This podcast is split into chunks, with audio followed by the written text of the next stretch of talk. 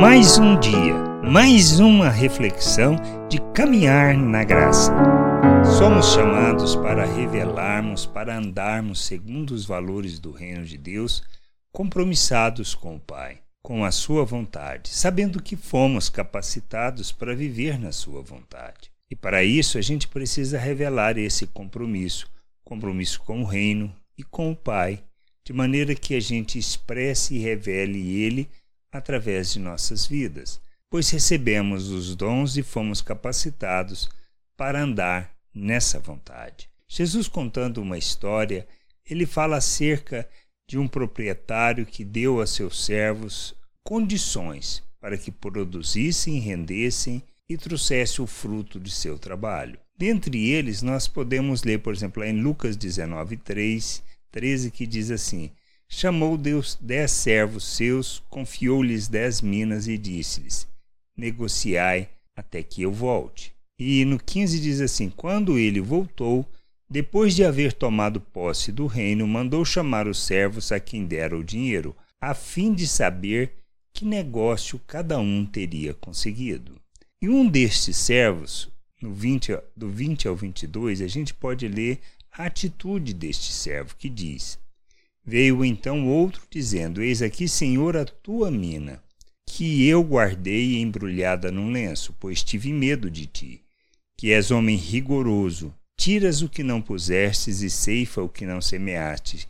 Re, não semeastes, respondeu-lhe, servo mau. Por tua própria boca te condenareis. Sabias que eu sou homem rigoroso e tiro o que não pus e ceifo o que não semeei. Que a gente precisa entender. Deus nos concedeu, por meio de Cristo Jesus, não só uma nova vida, não só nos fez um novo ser, não só nos resgatou das trevas e nos transportou para o seu reino e para a sua glória, mas ele nos capacitou, ele nos deu da sua natureza para que nós pudéssemos revelar fruto do reino de Deus, ou seja, manifestar os valores do reino de Deus. Nós recebemos do Espírito, de maneira que ele possa nos ensinar e nos guiar na vontade de Deus e assim produzirmos os frutos que revelam o reino de Deus. Quando falamos de frutos que revelam o reino de Deus, nós estamos falando acerca da justiça, acerca da graça, da misericórdia,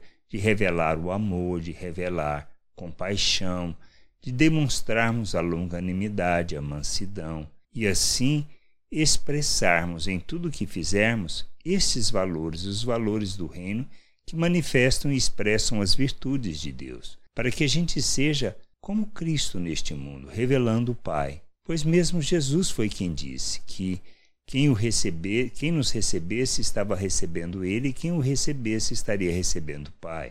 A gente precisa entender isso. Nós fomos chamados para darmos frutos, para revelarmos o reino de Deus. Mas para que isso seja possível, precisamos expressar compromisso, precisamos expressar é, é, o nosso comprometimento com a vontade de Deus. E a gente revela isso quando nós andamos na vontade do Pai, gerando, produzindo os frutos que glorificam o seu nome e que enchem a terra com conhecimento da sua glória. Se a gente não andar desta maneira, simplesmente expressa que não temos compromisso nenhum com o reino, sabendo que nós fomos capacitados para vivermos o reino de Deus. Eu preciso entender isso. Eu fui capacitado. Nós fomos capacitados para vivermos o reino de Deus. E a gente precisa fazer essa jornada de amadurecimento, de crescimento, de conhecimento do Pai, para que a gente dê os frutos que precisamos dar. Não por uma obrigação, mas por uma questão de natureza, de expressar natureza. Quando nós não revelamos esse compromisso, nós não damos os frutos. Quando não damos os frutos, simplesmente declaramos que não temos nenhum compromisso com Deus e nem com Sua vontade e temos que revelar o seu reino, manifestar sua glória.